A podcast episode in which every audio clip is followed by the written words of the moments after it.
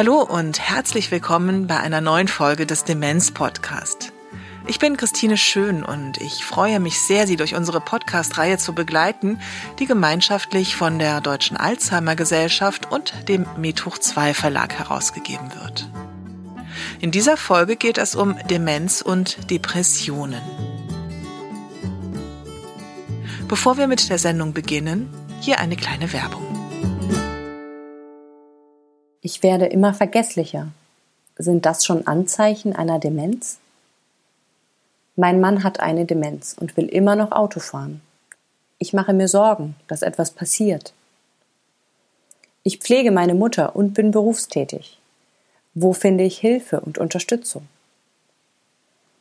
Das Alzheimer-Telefon ist ein bundesweites Beratungsangebot für Menschen mit Demenz, für Angehörige sowie für alle, die sich beruflich oder ehrenamtlich engagieren.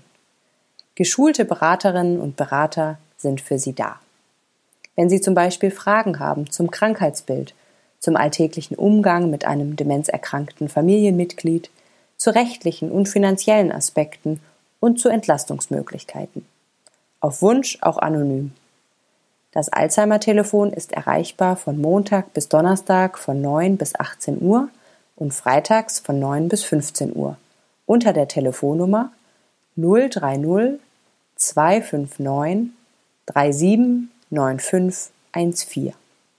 Übrigens, auch eine Beratung per E-Mail ist möglich. Weitere Informationen finden Sie unter www.deutsche-alzheimer.de.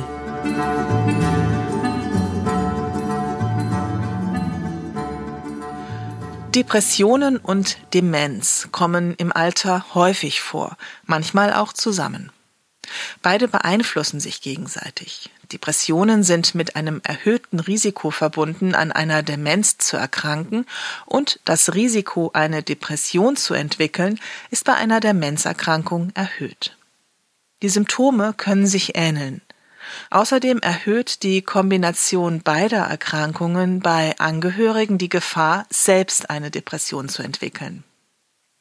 Das alles wollen wir in dieser Sendung ein wenig entwirren und natürlich über Behandlungsmöglichkeiten sprechen. Beginnen wir mit Depressionen als Risikofaktor, eine Demenz zu entwickeln. Professor Dr. Hans Gutzmann ist Arzt für Psychiatrie und Neurologie war viele Jahre lang Direktor einer psychiatrischen Klinik in Berlin und Präsident der Deutschen Gesellschaft für Gerontopsychiatrie und Psychotherapie. Er beschäftigt sich seit mehr als 40 Jahren mit Demenzerkrankungen. Depressionen erhöhen das Risiko für eine Demenz um das zwei bis fünf bis sechsfache sogar. Ähm, besonders ausgeprägt bei im, erst im Alter auftretenden Depressionen und das Risiko ist deutlich höher als bei anderen chronischen Erkrankungen. Da unterscheidet sich die Depression von Blutzucker zum Beispiel oder Hypertonie, chronische Erkrankungen, also Diabetes oder Hypertonie. Äh, die machen zwar auch ein erhöhtes Demenzrisiko, aber lange nicht so hoch wie bei Depressionen. Da wir bei Zahlen sind, hier noch eine, wie ich finde, ziemlich hohe. Etwa zwei Drittel aller Demenzerkrankten entwickeln im Verlauf der Erkrankung eine behandlungsbedürftige depressive Störung. Zwei Drittel, das ist richtig viel. Ein besonders hohes Risiko bei denjenigen, die im Heim wohnen. Das muss man im Blick haben, nicht? Müssen auch natürlich die Betreiber von Heimeinrichtungen im Blick haben. Und die betreuenden Ärztinnen und Ärzte müssen das auch im Blick haben. Umso wichtiger ist das also, Depressionen im Blick zu haben, um sie möglichst frühzeitig behandeln zu können. Und das ist möglich, und zwar in jedem Lebensalter. Dazu später mehr. Wie unterscheide ich nun Depressionen und Demenz? Die Symptome ähneln sich doch manchmal sehr. Spannend finde ich schon, dass es ja die beiden häufigsten Erkrankungen, psychiatrischen Erkrankungen im, im Alter sind, die Depressionen und die Demenzen, die sich allerdings in einem ganz wesentlichen Punkt unterscheiden. Die Demenzen nehmen also mit dem Jahren zu, von 1% bei 65 plus ja, bis zu weit über 30 Prozent bei den über 90-Jährigen. Depressionen haben das nicht. die sind sozusagen über den gesamten Zeitraum etwa gleich häufig. Die schweren zwei bis vier Prozent und die leichteren etwa zehn Prozent. Ähm, das macht schon mal einen wesentlichen Unterschied aus. Das Unterscheiden in der klinischen Praxis fällt aus einer Reihe von Gründen nicht leicht. Unter anderem, weil sich diese beiden Erkrankungen miteinander verschränken können. Sie können sich überlappen. Es gibt eine ganze Reihe von Symptomen, die sind einander ähnlich bei dem Mensen und bei Depressionen. Dennoch kann man grob einige Unterschiede festmachen. Bei Demenzen ist es eher schleichend der Beginn. Die Stimmung, die depressive Stimmung ist bei den Menschen mit Depressionen eher, äh, ich sag mal, deprimiert, starr äh, im Affekt und bei den Menschen, bei denen die Demenz als primäre Erkrankung vorhanden ist, ist es eher so Apathie, Bedrücktheit. Die Affekte sind nicht starr, sondern sind manchmal sehr, sehr flexibel, können auch überschießen. Ähm, wenn beiden Gruppen Aufgaben gestellt werden, also Tests zum Beispiel, dann gibt es bei den Depressionen sehr viel häufiger die kann ich aber nicht. Antwort, ja, ich schaffe das nicht. Und bei den Menschen mit Demenz ist eher die Bemühung im Vordergrund, die dann auch nicht zum Erfolg führt, aber sie möchten gerne und können nicht. Auch bei dem Gedächtnis unterscheiden sich die beiden. Äh, bei den Depressionen habe ich eher ein Abrufdefizit. Ich schaffe es nicht, sozusagen das gezielte anzusteuern, zu erreichen. Dafür gelingt mir das Wiedererkennen sehr gut, auch mit der schweren Depression. Bei Demenzen gelingt mir das Abspeichern nicht. Und ich kann es äh, nicht wiedererkennen, den richtigen Begriff, das richtige Wort, den richtigen Gegenstand. Also bei dem Wiedererkennen unterscheiden sich die beiden Erkrankungen sehr deutlich. Ein Rückzug von Aktivitäten und Menschen ist Anzeichen sowohl von Depression als auch eine Strategie bei einer beginnenden Demenz. Bei Menschen mit Demenz ist ein Rückzug aber nicht so sehr von Traurigkeit begleitet. Auch können sie gut strukturierte Aktivitäten, die sie nicht überfordern, durchaus genießen. Auch im Antrieb unterscheiden sich Menschen, die eine Depression oder eine Demenzerkrankung haben. Bei Depressionen ist er gehemmt, blockiert, gebremst, bei Menschen mit Demenz eher wechselhaft. Wir haben zum Beispiel bei Menschen mit Depressionen eher dieses schwere, dunkle Grübeln, oder auch Denkblockaden und bei Menschen mit Demenzen oder kognitiven Einbußen ist eher die Verlangsamung, das Fadenverlieren, nicht die tiefen Gedanken, sondern das den Gedanken nicht wieder aufgreifen können. Ja, es ist eine unterschiedliche äh, Wahrnehmung des Problems. Wenn ich einen Test durchgeführt habe und der ist nicht gelungen, dann wird ähm, es bei Menschen mit Depressionen eher dazu führen, dass das, was danach kommt, auch nicht gekonnt wird. Ähm, hingegen bei Menschen mit einer dementiellen Erkrankung lassen sie sich durch dieses Misserfolgserlebnis nicht groß irritieren, häufiger jedenfalls nicht, sondern machen frohgemut weiter, auch wenn es beim zweiten Mal nicht klappt. Ja? Also ähm, dieses sich belastet fühlen durch ein Misserfolgserlebnis ist bei Depressionen sehr viel ausgeprägter als bei äh, Menschen mit Demenz. Und dann ist eine Depression stärker als eine Demenzerkrankung mit einer Reihe von körperlichen Symptomen verknüpft. Häufiger mit Gewichtsreduktionen oder Appetitmangel, solchen Dingen. Ja, das ist, deutet eher in Richtung von depressiven Störung. Weniger Lust an Dingen, die sonst viel Spaß gemacht haben. Weniger den noch möglichen Freizeitaktivitäten äh, nachhängen. Also solche Dinge, die in Richtung Depressionen weisen, sehen ja Angehörige viel unmittelbar im Alltag als der, der Doktor oder die Ärztin. Insofern, die Angehörigen können in ihrer feinen Wahrnehmung des Gegenübers, des Alltags des Gegenübers, schon ausgesprochen viel tun, um die fragliche Diagnose, die Frage der Diagnose mit zu stützen oder zur Klärung beizutragen. Angehörige sind ein unschätzbarer äh, Schatz ja in der Diagnosestellung, gerade auch bei diesen beiden Diagnosen. Eine genaue individuelle Abklärung gehört natürlich in die Hände von Fachärztinnen und Fachärzten. Was dann aber tun, gerade wenn sowohl eine Depression als auch eine Demenz vorliegt? Es gibt als Daumenregel, wenn ich bei einem Patienten etwas Depressives diagnostiziere, wahrnehme und gleichzeitig den Verdacht auf eine anlaufende, beginnende demenzielle Erkrankung habe, dann tue ich gut daran, mich dem depressiven Problem zunächst zu widmen, weil da kann ich mehr machen als bei einer Demenz. Und man hilft sich und dem Patienten mehr, wenn man sich erstmal dem widmet, wo man mehr machen kann. Und mehr machen heißt bei depressiven Störungen, bei äh, Demenzerkrankungen im Grunde ähnlich wie bei depressiven Störungen ohne eine solche begleitende Demenzerkrankung einen ganzen Blumenstrauß von Therapieoptionen auch zu nutzen.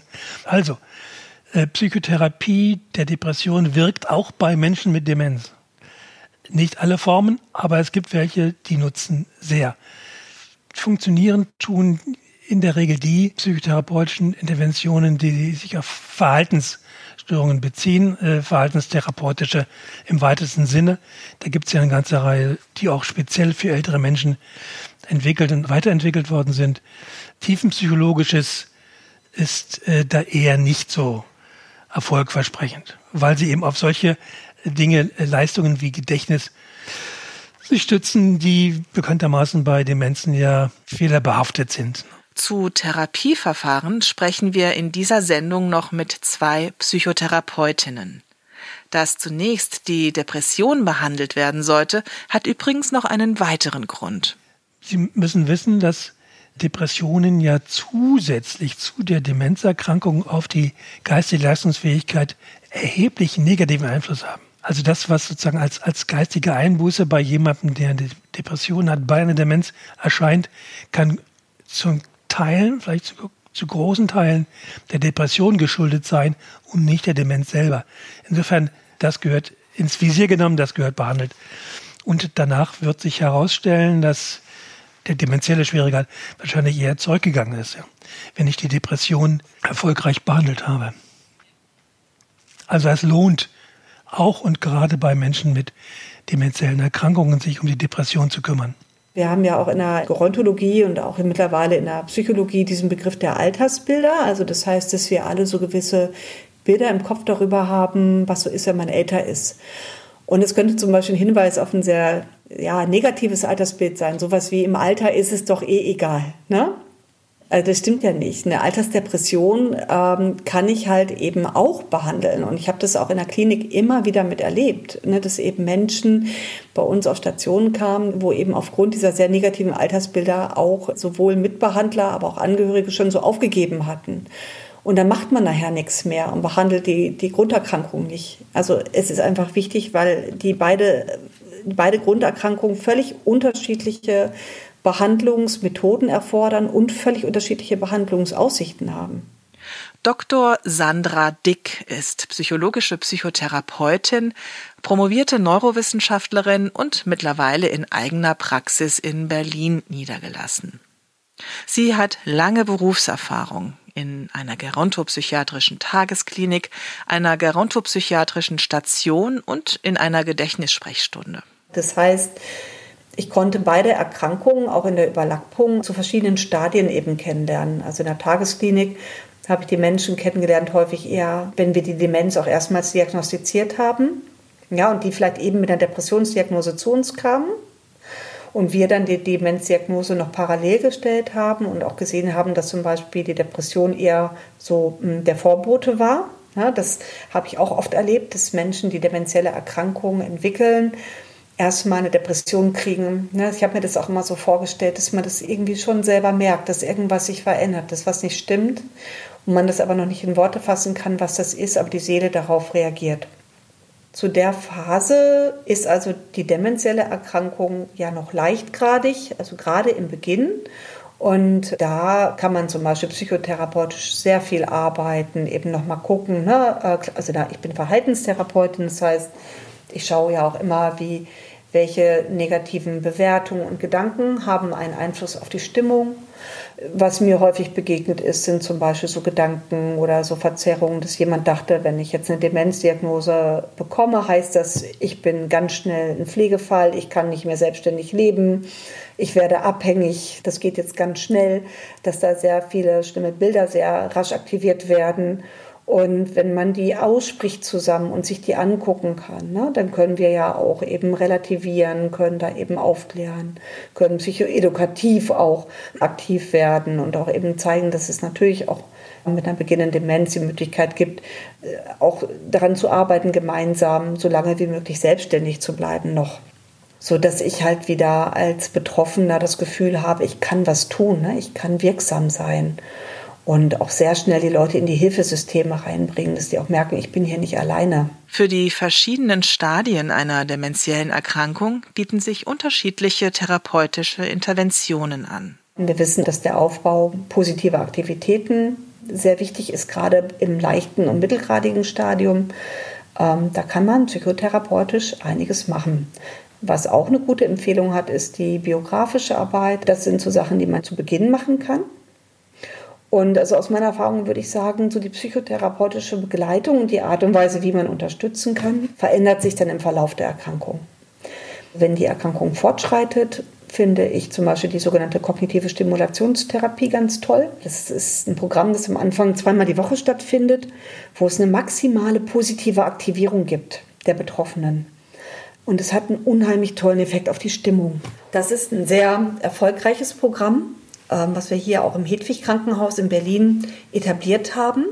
Also das kann ich auch wirklich nur empfehlen, wenn man das irgendwo kriegt als Angebot oder wenn auch jetzt vielleicht gerade dann jemand zuhört, der eine Pflegeeinrichtung hat. Bei uns hat es dann auch das Pflegepersonal teilweise gemacht. Ähm, es gibt da Material zu. Die Katja Wehrheit, die ähm, ist hier in Deutschland auch Ansprechpartnerin dafür. Kognitive Stimulationstherapie. Also es ist wirklich ein tolles Programm eine Steilvorlage für den Übergang zur nächsten Gesprächspartnerin.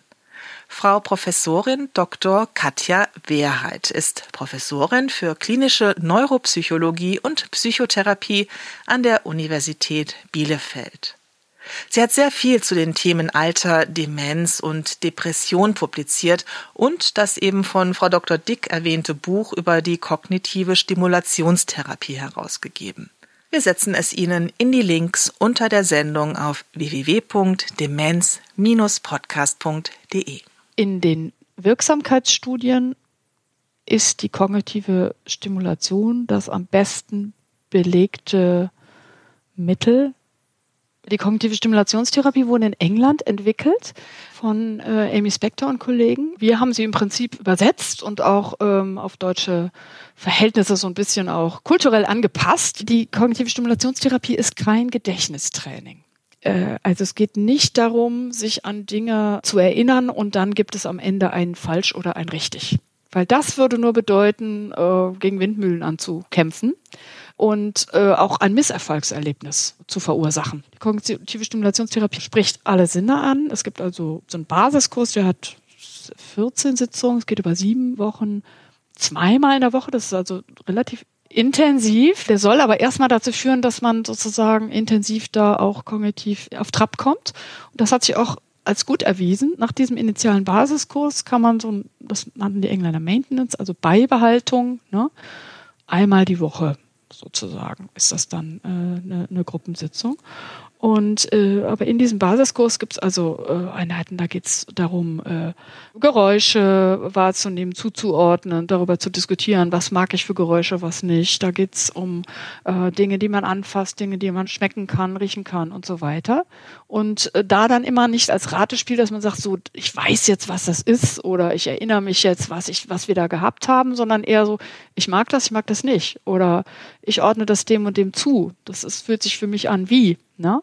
Also man kann über viele Dinge sprechen, ohne abgefragt zu werden. Und das ist leider bei den Älteren unter uns oft ähm, so die Gefahr ist, dass sie in Gruppen so in so eine Schulsituation reinkommen, sich abgefragt fühlen, sich vielleicht auch vorgeführt fühlen. Viele von uns haben noch sehr repressive äh, Verhältnisse in der Schule erlebt. So dieses Stehenbleiben beim Kopfrechnen und so weiter, ne? Äh, dass dann hinterher die, die die Lösung nicht wussten, als letzte stehen blieben und solche Sachen Das soll eben gerade nicht gemacht werden. Niemand wird vorgeführt, niemand wird abgefragt. Es sind sehr vergnügliche Sitzungen mit Musik, ein Gruppenlied, was die Gruppe sich wählt, was am Anfang, am Ende gesungen wird, mit auch durchaus, äh, sagen wir mal, sehr ernsten Diskussionen. Eine solche Gruppenaktivität und Zugehörigkeit stärkt natürlich. Wie auch die Struktur und die ressourcenorientierte positive Herangehensweise.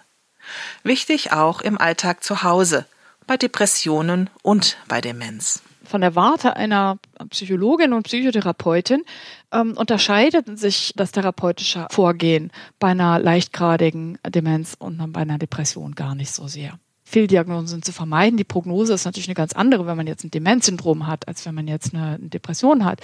Aber was wir machen, ist, wir gucken uns erstmal den Alltag der betreffenden Person an und ihres Umfelds, gucken uns erstmal an, in was für einer Lebenssituation sind die, wie kann man da eine gute strukturierende, nicht überfordernde Beschäftigung äh, hineinbringen oder ein zu viel abbauen, ja, sodass größere Zufriedenheit einkehrt. Wir wissen, dass körperliche Aktivität sowohl bei Frühdemenzen progressionsverzögernd wirkt, als auch äh, bei Depressionen äh, stimmungsaufhellend. Und das ist ganz wichtig, körperliche Aktivität, sowohl jetzt wirklich Sport, in, ne, soweit er machbar ist, ne, aus äh, körperlichen Gründen, aber auch ne, die berühmte Bewegung an frischer Luft regelmäßig einzuplanen ja, und soziale Aktivitäten anzupassen.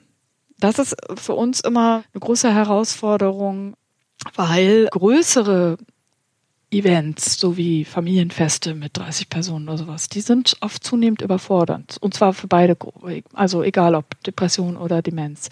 Und dann mit den PatientInnen zu erarbeiten, was wäre denn ein soziales Miteinander, was äh, angenehm wäre ja, und überhaupt das Bewusstsein dafür zu schaffen, ich kann das ja selber gestalten, ja. Ich kann ja selber gucken, ob ich mich mit, äh, mit dem ganzen Kegelclub treffe oder vielleicht nur mit einer Person. Ja, gehe ich in ein vielleicht super cooles, aber in einer riesengroßen Halle befindliches Café, wo ich mein eigenes Wort nicht höre und wo ich total überfordert bin von den ganzen Stimmen. Oder gehe ich in ein ganz kleines Café, ne, wo nur drei Tische stehen und wo ich mich mit einer alten Freundin mal treffe und hinterher ist meine Stimmung für den Rest des Tages positiv. Wir machen auch sogenannte Stimmungsprotokolle, ne, wo wir gucken, sind solche Unternehmungen, die wir machen, also die die PatientInnen dann quasi als Hausaufgabe mitbekommen, sind die effektiv, verändern die Stimmung. Und ich habe da so viele Aha-Effekte schon erlebt, aber auch wirklich gezielt zu überlegen, das machen wir in den Therapien, dass wir so ein bisschen unser kleines soziales Netzwerk mal uns vergegenwärtigen. Wer springt da überhaupt rum in meinem Leben? Wen möchte ich gerne öfter treffen? Was tut mir gut? Wie lange möchte ich ihn treffen? Wo, in welchem Setting sozusagen möchte ich die Person treffen? Und ja, und dann bauen wir mit den PatientInnen quasi so ein, teilweise mit so wiederkehrenden Aktivitäten, strukturierten, teilweise aber auch mit Glanzlichtern aufgepeppten Tages- oder Wochenablauf zusammen. Und das hilft in der Regel gegen beides. All das müssen die Angehörigen nicht alleine leisten. Dr. Sandra Dick. Auch die gerontopsychiatrischen Tageskliniken sind toll dafür. Auch nochmal zur Entlastung der Angehörigen. Da gibt es dann ja auch eben entsprechend psychotherapeutische Angebote nochmal für die Betroffenen und eben auch die Möglichkeit nochmal gemeinsam im Team drauf zu schauen, was kann im Alltag vielleicht nochmal umstrukturiert werden und gemacht werden. Ja, also die Gefahr besteht ja immer so ein bisschen da drin, entweder die Person zu überfordern oder zu unterfordern. Ne? Beides. Und bei einer Depression ist es ja an sich wichtig, zu aktivieren, vielleicht auch in die Bewegung zu kommen, also viele Dinge zu machen, die eben positiv aktivierend sind. Das möchte ich natürlich aber vielleicht auch jemand, der dement ist, eben nicht zu sehr überfordern. Da ein Gefühl für zu kriegen, ne? was kann die Person wirklich noch was ist noch möglich. Also da nicht in diese negativen Altersbilder abzugleiten und zu denken, ach, das bringt ja hier eh nichts mehr und das auch ruhig mal nochmal zu probieren. Rauszugehen, spazieren zu gehen, zu aktivieren, Fotos anzugucken, zu lachen. Also eher wirklich auf die Ressourcenbrille aufzusetzen immer wieder. Und da ist ja so, dadurch, dass die Demenz ja voranschreitend ist, heißt das ja auch, ich muss die Ressourcenbrille immer wieder neu aufsetzen und immer wieder refreshen. Ne? Und weil das kann ja manchmal sein, dass was vielleicht vor einem Monat noch gegen heute nicht mehr geht. Und dann gucke ich, was geht denn heute wieder. Und daran aber arbeiten und das auch halten. Das finde ich wichtig. Auch Angehörige sind natürlich ein Teil des Systems und reagieren darauf, wenn ein Mensch mit Demenz eine Depression entwickelt.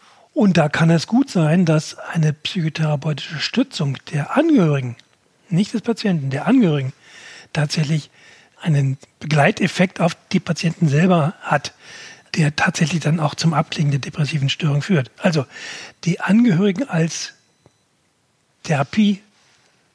Ja? Und im Nebenschluss dann sozusagen der therapeutische Effekt beim Patienten selber.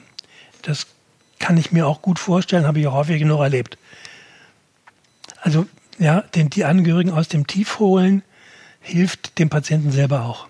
Diese Erfahrung von Professor Gutzmann teilt auch Frau Dr. Dick. Ich durfte in meiner Zeit an der Klinik viele tolle Projekte begleiten. Eins davon war das Diadem-Projekt von Michael Rapp. Da haben wir immer zusammen mit einer Sozialarbeiterin, Psychotherapie-Team ähm, Betroffene zu Hause aufgesucht. Das heißt also, wir haben eben Paare aufgesucht, bei denen einer von beiden an einer Demenz erkrankt war und von einem Angehörigen oder einem Freund, das war egal, zu Hause betreut wurde. Und haben da eben auch versucht, die Angehörigen zu stärken und verschiedene Tools zum Einsatz zu bringen, wie zum Beispiel die Validationstechnik von der Naomi Feil. Das ist ja eine Technik, bei der wir lernen, im Prinzip durch eine gewisse Art der Begegnung mit dem Betroffenen, die Welt, in die der Betroffene äh, reingerät durch die Demenz, ja, so zu nehmen, wie sie ist und nicht in Frage zu stellen. Das heißt, wenn also zum Beispiel der Betroffene irgendwas vergisst oder sich nicht erinnern kann oder konfabuliert, das heißt also eine falsche Erinnerung an die Stelle bringt, ich sag mal zum Beispiel, erzählt, dass der Bruder morgens zu Besuch war, der seit zwölf Jahren tot ist, dass ich dann nicht so sage wie, hey, der, der Karl-Heinz, der ist doch schon ganz lange nicht mehr da, sondern mit der Wahrnehmung mitgehe und dann zum Beispiel sage, wie geht es ihm denn? Also auch immer mit dem Ziel eigentlich, den Betroffenen in einem emotionalen, äh, gut regulierbaren Zustand zu halten. Aber natürlich auch über Entlastungsmöglichkeiten für die Angehörigen zu reden, dass die sich nicht eben total vergessen bei der ganzen Geschichte weil wir wissen auch, ne, gerade in Bezug auf die Depression, ne, also dass ja die Lebenszufriedenheit und die Lebensqualität der Betroffenen ähm, ja auch ganz stark korreliert mit der Lebenszufriedenheit der betreuenden Person. Also, wir haben gelernt, psychotherapeutische Behandlung ist gut für Angehörige von Menschen mit Demenz, ist aber eben auch für Menschen mit Demenz mit einer Depression möglich und wichtig. Nun wissen wir aber alle, es ist gar nicht so leicht, einen Therapieplatz zu finden. Frau Dr. Dick hat ein paar sehr wertvolle Tipps zum Beispiel gerontopsychiatrische Institutsambulanzen. Wenn es die gibt, haben die in der Regel auch Psychotherapie als Angebot mit dabei. Da kann man es probieren anzumelden. Überhaupt zu schauen, gibt es irgendwo in der nächstgrößeren Stadt vielleicht ein Klinikum, das ein sogenanntes gerontopsychiatrisches Zentrum hat da kann man eigentlich die Betroffenen in der Regel ganz gut anbinden und ähm, wie gesagt, wenn man Glück hat, bekommen die da auch begleitende psychotherapeutische Gespräche, dann vielleicht nicht wöchentlich, was in der Regel auch vielleicht ein bisschen viel wäre, aber ähm, zumindest schon mal, so wie wir sagen würden, niederschwellig. Wenn es eben wirklich eine ganz leichtgradige dementielle Erkrankung ist, kann ich auch einfach mal auf einem ganz normalen Weg versuchen, einen psychotherapeutischen Kollegen ranzukriegen. Auf der Homepage vom Institut für Altersforschung von Meinhof Peters finden wir auch eine Liste mit KollegInnen, die eine Fortbildung gemacht haben in dem Bereich und spezialisiert sind auf Alterspsychotherapie. Den Link zu der Webseite finden Sie natürlich unter der Sendung auf www.demenz-podcast.de. Eine Möglichkeit ist sonst auch, dass die Angehörigen für sich selber, ne, wenn die sagen, ich bin sehr belastet ne, und ich habe vielleicht auch schon selber depressive Symptome, dass man mal eine Psychotherapie für sich beantragt, geht natürlich auch. Und wir dürfen ja auch als Psychotherapeuten jede vierte Sitzung auch mal einen Angehörigen mit dabei haben. Das wäre auch eine Möglichkeit. Sehr gerne möchte ich noch ein Thema ansprechen, das mir bei Interviews schon des Öfteren begegnet ist, gerade bei jüngeren Menschen. Ihnen wird die Diagnose Depression gestellt, obwohl eine Demenz vorliegt. Antje Baselau, Geschäftsführerin der Alzheimer Gesellschaft Brandenburg. Ich kenne Menschen, die ja zuerst die Diagnose Depression bekommen haben. Das sind junge, also 50, 60, aber auch 70, 80-Jährige. Das gibt es schon in allen Lebensphasen, würde ich sagen. Und dann gibt es aus meiner Sicht oder aus meiner Erfahrung zwei Kategorien. Menschen, die sich äh, mit der Diagnose Depression auch erstmal äh, abgefunden haben. Also sie haben gesagt, ja, der Arzt hat gesagt, ich habe eine Depression, dann ist es so. Ich habe Tabletten genommen, ähm, ich habe mich damit äh, ja arrangiert, aber so eine richtige Veränderung ist auch nicht eingetreten, es war einfach so, wie es ist. Also da gibt es welche, aber dann gibt es auch Menschen, die ähm, ja aus meiner Sicht sehr reflektiert sind, die sich sehr gut kennen, die mir auch ganz klar gesagt haben, ich habe die Diagnose Depression vom Arzt bekommen, ich habe sie hier schriftlich, aber ich habe keine Depression. Das ist irgendwas anderes. Und äh, da war auch äh, in dem Fall immer der, der Punkt, ähm, der Arzt musste erst darauf angeschubst werden, von der Betroffenen direkt doch mal in die Demenzdiagnostik zu gehen. Da ist der Arzt von alleine gar nicht draufgekommen.